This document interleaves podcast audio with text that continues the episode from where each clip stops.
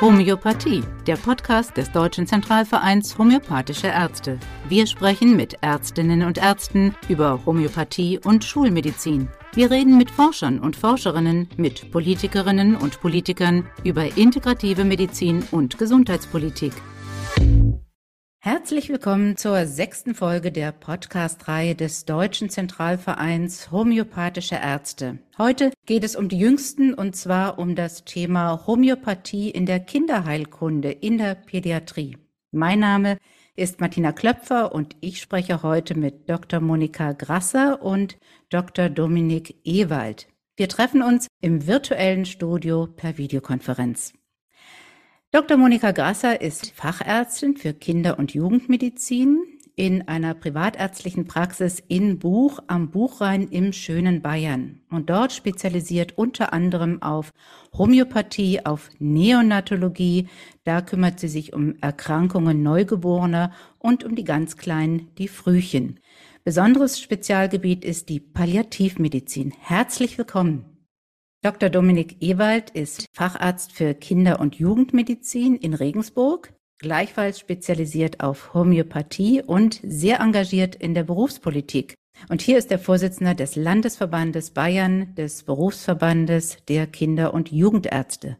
Herzlich willkommen im virtuellen Studio in Berlin. Grüß Gott. Hallo. Starten wir am besten gleich. Was umfasst Kinder- und Jugendmedizin generell? Frau Grasser, mögen Sie vielleicht einen Anfang machen? Ja, die Kinder- und Jugendmedizin, das umfasst die Kinder von der Geburt, also ab dem Kreissaal. Da betreut man die Kinder weiter in die ja, Kleinkindzeit, in die Kindergartenzeit, erlebt aber auch den Übergang in die Schule mit, oft auch bis zum Schulabschluss in der Pubertät und ja sogar bis ins junge Erwachsenenalter. Also so ein paar Patienten habe ich auch, die durchaus schon über 18 sind. Und da betreut man eigentlich die Kinder und Jugendlichen im gesamten Spektrum, alles, was an akuten, chronischen Erkrankungen anfällt oder was halt auch sonst noch so für ja, gesundheitliche Fragen einfach anfangen. Als junge Eltern muss man seine Kinder zu Voruntersuchungen schicken. Wie ist das bei Ihnen? Was, was für ein Spektrum haben wir eigentlich jetzt in der normalen Praxis, einer Kinderarztpraxis?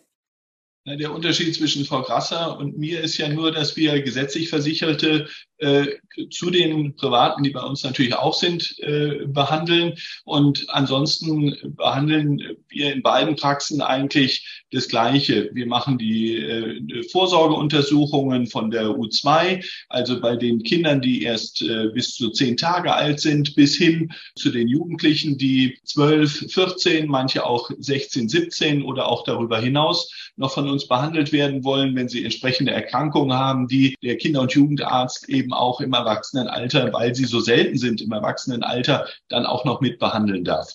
Ansonsten führen wir ganz regelhaft die äh, Vorsorgen und Impfungen durch. Wir behandeln die Kinder wie jede andere Kinderarztpraxis äh, auch und geben zusätzlich immer die Option, dass wir auch homöopathisch behandeln. Aber das ist eben kein Zwang bei uns, sondern es ist für uns eigentlich in unserer Praxis auch kein Unterschied, ob wir jetzt homöopathisch oder schulmedizinisch, wie es so schön heißt, äh, behandeln. Also die konventionelle Medizin ist die Medizin, die wir praktizieren und die Homöopathie ist für uns eine Ergänzung, die auch zur Medizin an sich, zu einer modernen Medizin einfach dazugehört.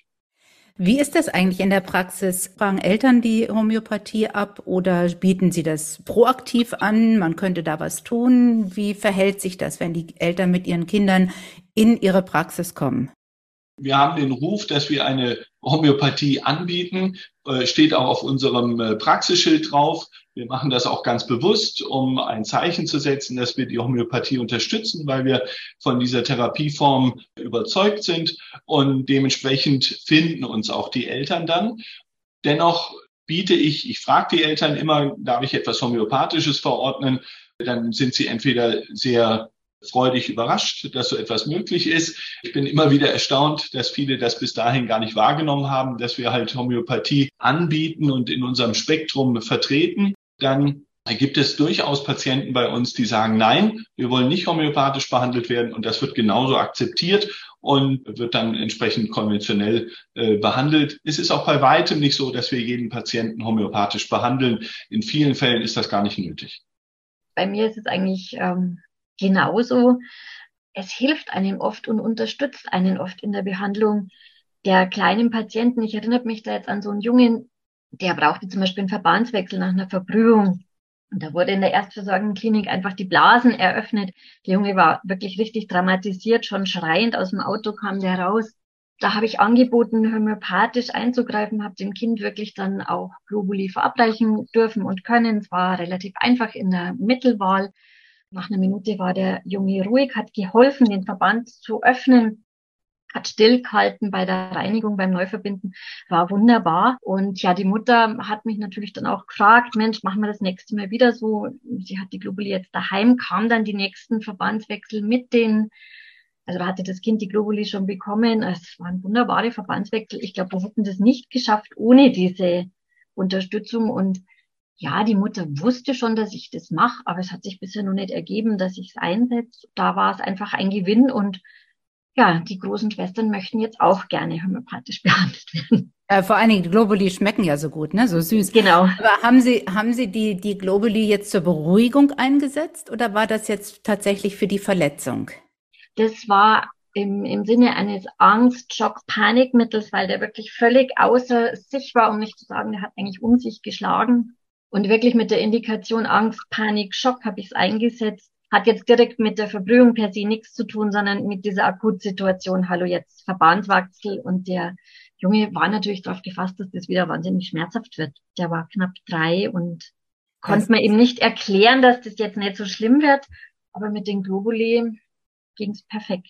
Darf ich noch mal ein bisschen fragen, also aus ganzer Neugier, Herr Ewald, wo behandeln Sie denn bei Kindern überwiegend homöopathisch? Wir haben jetzt gesagt, bei Panik, Angst und so weiter, gibt es noch andere Indikationen? Es gibt eigentlich eine ganze Reihe an Indikationen, sowohl von akuten äh, Symptomatiken bei den ganz klassischen Atemwegsinfekten, die wir die ganze Zeit in diesem Jahr besonders bis jetzt eben äh, in den Hochsommer hinein äh, sehen und gesehen haben. Der, der rote Hals, das Fieber, die Verbrühung, der Durchfall, die Herbangina, also die verschiedenen Erkrankungen, die auch jetzt im Sommer wie auch im Winter ganz typisch sind. Das heißt nicht, dass wir das ausschließlich so behandeln, aber wir geben das den Eltern mit an die Hand. Manche Eltern fordern das auch gezielt ein und dann muss man dann manchmal auch das Mittel variieren. Die Eltern schlagen einem manchmal ein Mittel vor.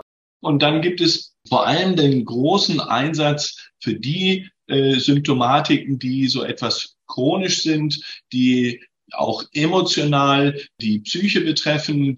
In der Homöopathie sagt man die Gemütssymptome. Die helfen uns dann sehr, sehr häufig. Da brauchen wir dann auch ein bisschen mehr Zeit, um das so ein bisschen hintergründig zu erfahren, was passiert da eigentlich mit dem Kind, was ist das Thema des Kindes, sage ich immer. Und wenn wir dieses Thema erfasst haben, was passiert mit dem Kind auch in der Familie, in seinem ganzen Umfeld, dann hilft uns das. Und häufig komme ich dann aufgrund der Anamnese, der homöopathisch geschulten Anamnese auch zu dem Schluss, ich gebe ihm gar kein homöopathisches Mittel. Ich berate einfach nur die Eltern und gebe dann äh, aufgrund der Mittelkenntnis einen Tipp, in welche Richtung das eigentlich gehen könnte. Dispensiere dann einfach aus dem, was ich in der Praxis an homöopathischen Mittel habe, das Mittel vielleicht nur ein oder zweimal und rede mit der Mutter eigentlich über die zugrunde liegenden psychosomatischen oder familiensystemischen Gründe darüber, wie wir dem Kind besser vielleicht helfen könnten. Niemals bei zum Beispiel chronischen Kopfschmerzen, chronischer Verstopfung, chronischen Bauchschmerzen, natürlich unser gesamtes Spektrum dessen, was wir in der konventionellen Medizin gelernt haben, aus dem Blick zu verlieren. Damit kommen wir schon zu dem Thema, welche Besonderheiten hat die Kinderhomöopathie? Also ich habe aus den früheren Podcasts ist ja zu hören, dass eine Anamnese auch bei Erwachsenen viel Zeit in Anspruch nimmt, um eben die gesamte Geschichte zu erfassen. Vielleicht kann man noch ein bisschen spezieller darauf eingehen, Frau Grasser, was die Besonderheit bei der Homöopathie ist. Also bei den ganz Kleinen. Sie haben vorhin von dem, von dem dreijährigen Jungen gesprochen, mhm. der sich gewehrt hat, dass der Verband gewechselt wird. Und Sie betreuen ja auch Frühchen. Die können ja nur gar nichts mehr sagen. Die können ja nicht mal richtig schreien. Also wie geht man da vor? Ähm, ganz wichtig ist einfach erstmal zu schauen, was ist das für ein Kind? Und das ist ganz interessant, dass auch bei den Kleinsten, also bei Kindern, die 7, 8, äh, 100 Gramm, 1000 Gramm wiegen, die haben durchaus Unterschiede in ihrem Temperament. Da gibt's Kinder, die sind einfach sehr ruhig, lassen vieles mit sich machen. Es gibt aber auch Kinder, die sind schon als ganz, ganz kleine sehr, sehr aufgeregt oder richtig zornig, wütend können. Ähm, ja, bewegen sich, widersetzen sich, wollen nicht äh, so, wie vielleicht die Schwester möchte. Also da gibt's große Unterschiede. Dann schaut man natürlich, wie schaut das Kind überhaupt aus? Wie ist die Haut? Wie fühlt sich das Kind an? Wie ist das ähm, Gewebe? Man guckt natürlich auch, was hat das Kind für eine Erkrankung? Redet auch mit der Schwester. Ist es ein Kind, das lieber gut eingepackt sein will oder ein Kind, das ähm, keine Tücher über seinen Bauch gelegt haben möchte? Ist es ein Kind, das eher lebhaft ist und trinken will oder vielleicht ein Kind, das ja ganz froh ist, wenn es sondiert wird? Also da gibt's wirklich große Unterschiede und das hilft einfach ähm, sehr bei der Mittelwahl. Und dann gehört aber da natürlich auch dazu, was ist das für eine Familie, was ist die Mutter, wer, wer ist die Mutter, was ist das für ein Mensch, wie geht die mit dem Kind um, wie gehören die zwei auch zusammen? Nicht selten ist ja so, dass das ähm, Konstitutionsmittel, das zum Beispiel so ein Baby braucht, unter anderem auch der Mutter ganz gut hilft. Also Sie behandeln dann beide? Man kann es der Mutter anbieten. Ich mache das durchaus auch, wenn ich sehe, das ist das gleiche Mittel wie das Kind und es geht einfach durch und gehört zusammen. Äh, wobei ich aber normalerweise Erwachsene nicht behandle, denn ähm, die Erkrankungen des Erwachsenenalters, das habe ich ja nicht wirklich gelernt, zwar im Studium alles gehört, aber ähm, ich habe da immer Furcht, dass ich irgendwas übersehe oder nicht richtig verstehe, weil es eben nicht wirklich mein Fach ist. Ah, das finde ich sehr interessant, diese Zusammenschau von der ganzen Familie und äh, mit den mhm. Kindern. Jetzt kommen wir mal zu der ganzen Fragestellung, die natürlich die Berufspolitik mehr betrifft. Thema Erstattung. Wie ist das dann abzurechnen? Also wenn Sie sagen, wenn Eltern zu Ihnen kommen, die sind erstaunt, ach, Homöopathie geht ja bei Ihnen, wie passiert das mit der Abrechnung, mit der Erstattung? Und wir haben gerade gehört, dass natürlich eine Anamnese, um homöopathisch behandeln zu können oder das wenigstens anbieten zu können, ja doch recht aufwendig ist. Herr Ewald, als Berufspolitiker, Sie vielleicht zuerst. Nein, die äh, Abrechnung in unserem ganz normalen Kassenpatientenalltag ist ja über die Grundpauschale abgedeckt. Das heißt, nur dann, wenn wir uns wirklich hinsetzen und eine längere Anamnese machen, klären wir vorher ab, ob die Eltern eine Zusatzversicherung haben über ihre gesetzliche Krankenversicherung. Da gibt es ja einige, die das anbieten. Und diese Zusatzversicherung, die wird dann quasi aktiv. Das heißt, wir haben aus dem normalen kassenärztlichen äh, Budget nicht einen einzigen Euro, der wegen der Homöopathie und diesem Mehrzeitaufwand deswegen vergeudet wird, in Anführung, oder genutzt wird. Investiert wird. Investiert wird, ist natürlich äh, viel logischer. Wir brauchen aber in, aufgrund unserer Kenntnis häufig der Familie, die wir betreuen über die ersten Jahre hinweg und dadurch, dass die Kinder ja gar nicht so eine komplexe Vorgeschichte häufig haben wie die Erwachsenen, brauchen wir gar nicht so viel Zeit. Das ist das eine. Gerade die Homöopathie in der Kinderheilkunde lohnt sich sehr, weil man auch mit einem geringen Mittelrepertoire eigentlich schon sehr, sehr weit kommt. Und da, wo man nicht weiterkommt, da muss man halt dann mal etwas bohren und Zeit investieren und dann klappt das schon. Aber auch zur Verschreibung der Mittel muss man sagen, Einzelpräparate sind über ein GKV-Rezept ganz normal über ein rosa Rezept, demnächst das E-Rezept abrechenbar, aber Komplexmittel eben nicht.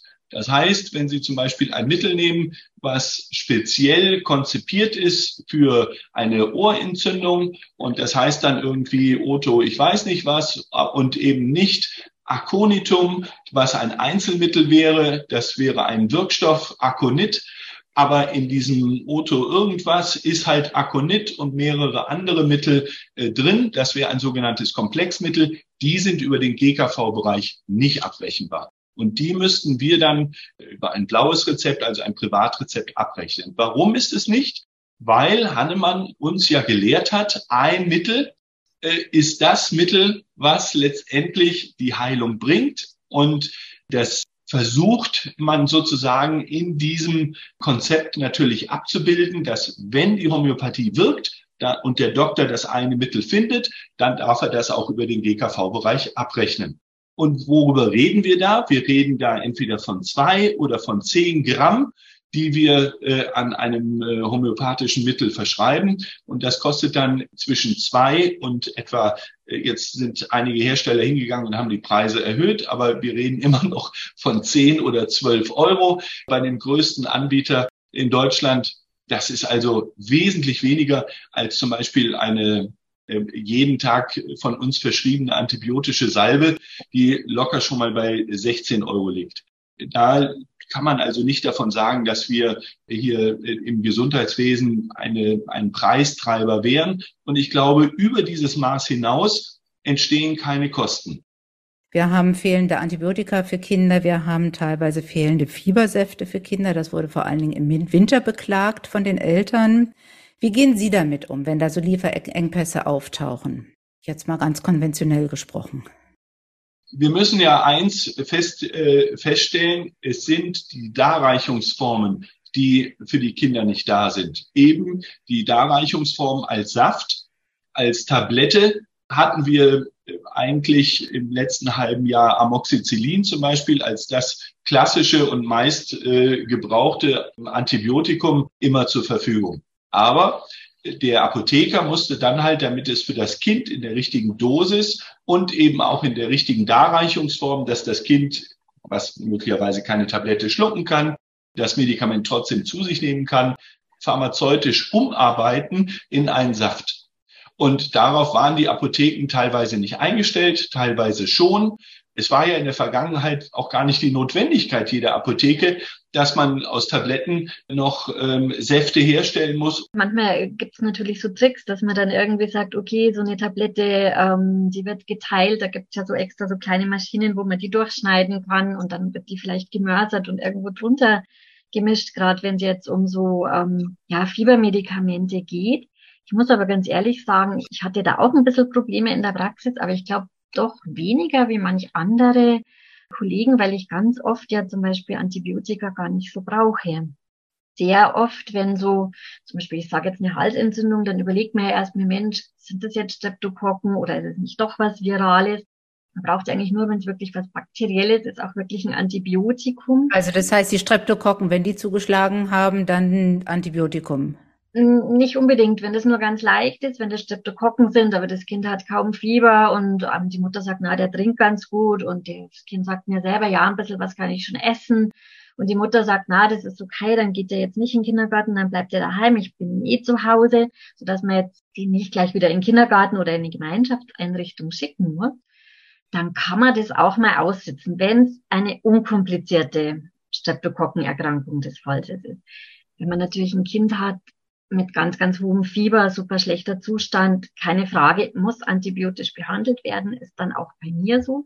Aber gerade wenn jetzt ein Kind so eine leichte Infektion hat, dann verschreibe ich gar nicht unbedingt, wie gesagt, das Antibiotikum, sondern schaue, dass ich es homöopathisch angehe und dem Kind die zu ihm und zu dem Zustand passende Arznei verordne und damit dem Kind helfe, möglichst schnell wieder gesund zu werden ohne Antibiotikum und natürlich dann auch ohne die Nebenwirkungen, die so ein Antibiotikum halt auch hat. Das darf man ja nicht vergessen, dass da durchaus auch Nebenwirkungen dabei sind, wie Magen-Darm-Beschwerden, Durchfall. Und natürlich hat man, wenn man bisschen langfristiger denkt, natürlich auch die, immer die Gefahr der Resistenzentwicklung. Ja, die Resistenzentwicklung war ja das, was uns eigentlich in der Vergangenheit gestört hat woraufhin man sich alle Daten nochmal angeguckt hat für den Studien bis in die 70er Jahre zurück. Letztendlich schon vor zehn Jahren die Leitlinie geändert wurde. Und zwar nicht irgendeine homöopathische Leitlinie, sondern eben die der AWMF, also der Organisation, die die medizinischen Leitlinien in Deutschland nach einem standardisierten Verfahren erhebt und dann veröffentlicht und die letztendlich Leitung für uns Ärzte ist, wie wir behandeln sollen. Die Streptokokkenangina und Streptokokkenpharyngitis muss nur noch dann antibiotisch behandelt werden, wenn das Kind, wie die Frau Grasser das eben ausgeführt hat, schwer krank ist. Und so handhaben wir das auch und wir fahren damit auch, was die Reinfektionen angeht, sehr, sehr gut in unserer Praxis, so dass wir auch in der Zeit, als wir diese antibiotischen Darreichungsformen nicht hatten, erst dann zum Antibiotikum gegriffen haben, wenn wir gesehen haben, wir kommen nicht hin. Da müssen wir natürlich dann mit den Eltern auch immer sprechen, dass sie wachsam sind. Ab einem gewissen Punkt kann das eigentlich jedes Elternteil gut einschätzen, ob ein Kind über dem Berg ist. Das sind so ein, zwei Tage, die es braucht mit dieser Erkrankung. Und wenn es dann nicht besser wird, dass sie dann auch wieder zurück in die Praxis kommen, damit wir dann nochmal nachschauen und zurückgucken, braucht es vielleicht dieses oder jenes Mittel, ein anderes homöopathisches Mittel oder eben äh, ein Antibiotikum. Und damit sind wir eigentlich über diese Zeit des Antibiotikamangels sehr, sehr gut hinweggekommen.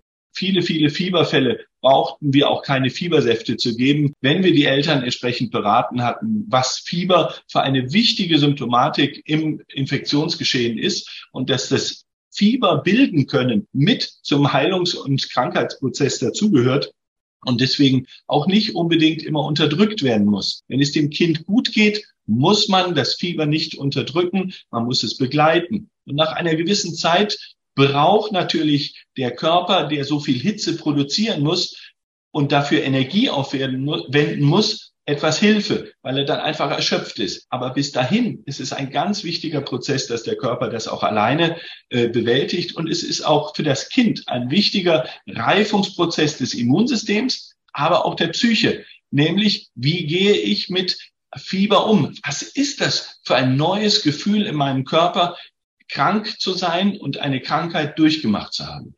Wie können sich Ärzte weiterbilden? Wie muss Weiterbildung aussehen, um eben allopathisch und homöopathisch behandeln zu können? Wir haben ja in Deutschland eine Regel, dass man nach dem Studium den Titel eines Arztes hat und danach folgt eine Facharzt-Weiterbildung, um zur Erlangung der sogenannten Gebietsbezeichnung. Nach fünf Jahren ist man dann Pathologe, Radiologe, Internist oder eben Kinder- und Jugendarzt in dieser Zeit ist es ähm, natürlich wahnsinnig spannend, das Fach, was man dann später ausüben will, auch in der Praxis zu lernen und zu sehen. Vor allem jemandem über die Schulter zu gucken, der schon viele, viele Jahre Berufserfahrung haben. Und gerade unser Fach in der Kinder- und Jugendmedizin ist ein so tolles Fach, weil wir das letzte große Fach sind, in dem sie wirklich alles haben. Sie haben von den Fehlbildungen über die Befindlichkeitsstörungen, von einem kleinen Pickel bis zu einer schweren dermatologischen Erkrankung, alles. Und Sie müssen alles können. Und unheimlich viel Erfahrung sammeln Sie jeden Tag in der Praxis eigentlich ein. Das kann man weder in der Klinik, wo wir die hoch und schwer Kranken haben und sehr speziell arbeiten. Und wenn Sie wissen, Sie werden später nicht in der Klinik arbeiten, da kann ich nur jedem jungen Kollegen und Kollegin sagen, kommt zu uns in die Praxis, schaut uns über die Schulter. Wir Kinder- und Jugendärzte in Bayern haben die Weiterbildungsbefugnis. Wir können ein, zwei Jahre in der Praxis ausbilden. Nur hier kann man eigentlich sehen, was in den Lehrbüchern meist gar nicht steht weil es eben scheinbar so banal ist. Und so funktioniert es eben auch, Homöopathie zu lernen. Und deswegen kann ich nur jeden jungen Kollegen, der homöopathisch arbeiten will, einladen. Kommt zu den Allgemeinärzten in die Praxen, kommt zu den äh, Internisten in die Praxen, zu den Dermatologen. Es gibt so viele engagierte Dermatologen, die auch homöopathisch arbeiten und eben wir Kinder- und Jugendärzte. Allein in Bayern haben 300, sind ein paar mehr, äh, äh, die die Zusatzbezeichnung Homöopathie haben und Weiterbildungsbefugnis haben, also die Möglichkeit, zum Facharzt für Kinder- und Jugendmedizin weiterzubilden. Auch wir haben das alles nicht aus dem Lehrbuch, sondern wir mussten anderen über die Schulter gucken, hands-on, wie es so schön heißt, in der Praxis lernen man lernt jeden Tag was Neues in der Praxis und das macht so viel Spaß und, und man lernt aber auch, wie man eben umgehen kann und den Kindern, den Familien wirklich helfen kann. Ich würde mich freuen, wenn jemand kommt und bei mir mitmacht. Das ist doch eine ganz wunderbare Einladung.